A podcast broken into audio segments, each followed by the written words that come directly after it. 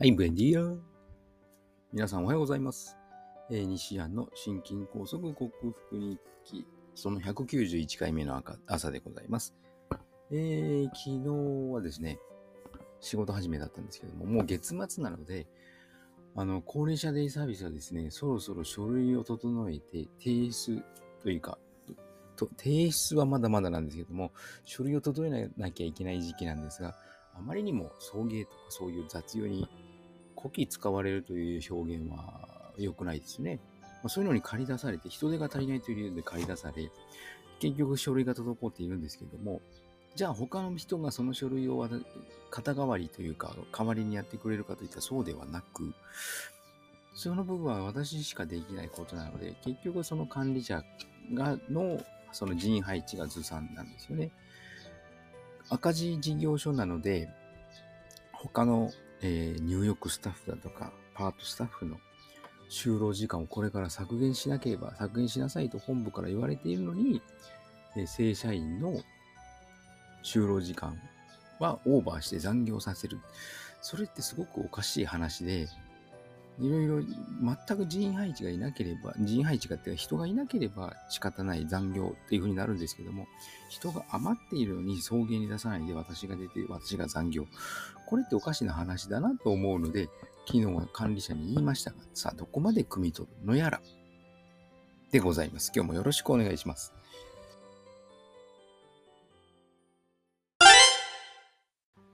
はい。改めましておはようございます。健康運動指導士、理学療法士、そして笑い療法士の西田隆です。今日のテーマは、肥満解消に効果がとても高いと言われる糖質制限食と題して、えー、糖質制限の効果、肥満予防しますよというお話をしたいと思います。これまではですね、あの脂肪、つまり油を取りすぎると肥満になるというふうに考えられていました。アメリカでもそうでした。日本だけではありません。世界中そうだったんですね。脂肪を取ると皮下脂肪が増える、中性脂肪が増えるというふうに考えられていたんですけども、アメリカは国を挙げて啓蒙活動に取り組んで、1970年から2000年までの30年間、脂質の摂取を抑えましょうというふうに、え訴えかけてですね、約5%、4割ぐらい取っていた脂肪の量を35割5分ですね、35%ぐらいまでに減少することに成功したんですけども、それで肥満が解消したか、全くの逆で肥満大国アメリカになったんですね。もうアメリカのその映像とか見ると肥満の人がいっぱい歩いているように、もうアメリカは肥満大国となってしまいました。つまり、脂質を減らすと肥満が増えた。脂質を減らすことで逆に糖質摂取が増えたので、同じ5%、6%ぐらい増えたんですね。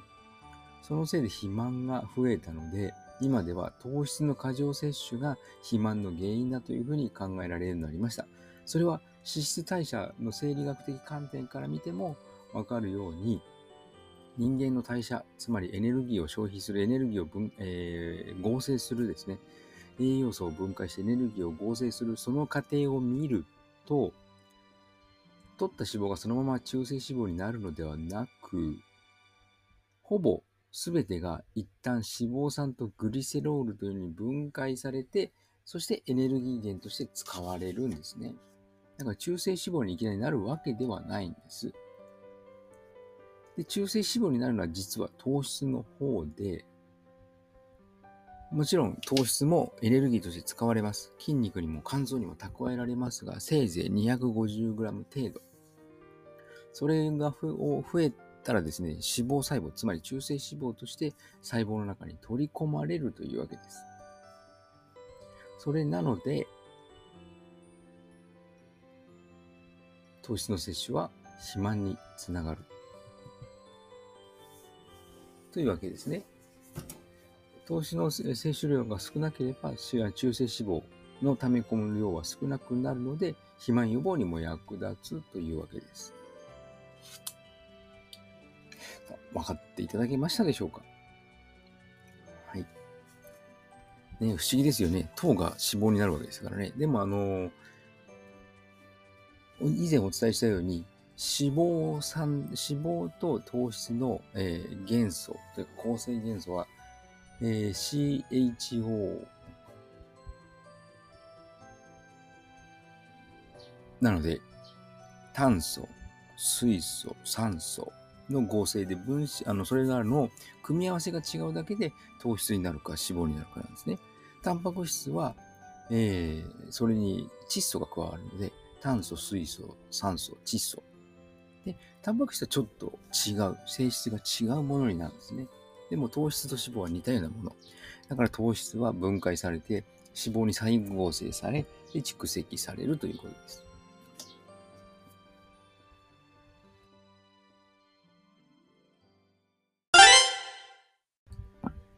はい、お送りしてきました。西矢の心筋梗塞克服に気略して西筋は、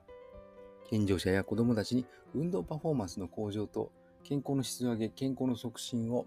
栄養指導と運動指導の両面からサポートする健康運動指導士、心身に障害を負ってしまった方々にリハビリテーションを施す理学療法士、そして癒しの環境を提供し、安心安全なほっこりした笑いを引き出して、平和をもたらす笑い療法士として活動する私、西田隆が、えー、コロナワクチン接種を4回以上、6回近くまで接種した高齢者の方々に囲まれて仕事をしているという、そういった職場環境によってもたらされたシェディング被害と呼ばれるワクチン後遺症にも似た症状ですね。えー、心筋梗塞のような、狭心症のような症状です。後頭部が重たい重苦しい、喉がイガイガする。昨日は久々に胸の周りがチクチクなんかキューと締め付けられるような痛みがあって、あ、狭心症かなというようなことがありました。若干血圧も高かったですね。130と90、脈は70代。で、胸の大胸筋の痛みだとか、背中の筋肉の張りだとか、そういったものを、えー、薬や手術に頼るのではなく、オーソモレキュラー、分子整合栄養学と呼ばれる栄養療法にて、食べ物とサプリメントで必要十二分な栄養を補給し、ホメオスターシス、生体向上性という生命が自分の命を維持しようとするその力を正常化させて、自己免疫力、自己治癒力を最大限に引き出し、えー、シェディング被害に有効とされるグルタチオンというアミノ酸とビタミン C を大量摂取して、この症状を克服しようと実践し、それをお伝えしている音声ブログでございます。興味のある方は明日も聞いてくださるととても幸せでございます。さあ、仕事始まり2日目火曜日、今日も書類に追われる一日となりそうです。利用者もしかも多いので大変な一日となることはもう明らか。頑張っていきたいと思います。皆さんも素敵な一日お過ごしください。西田隆でした。ではまた。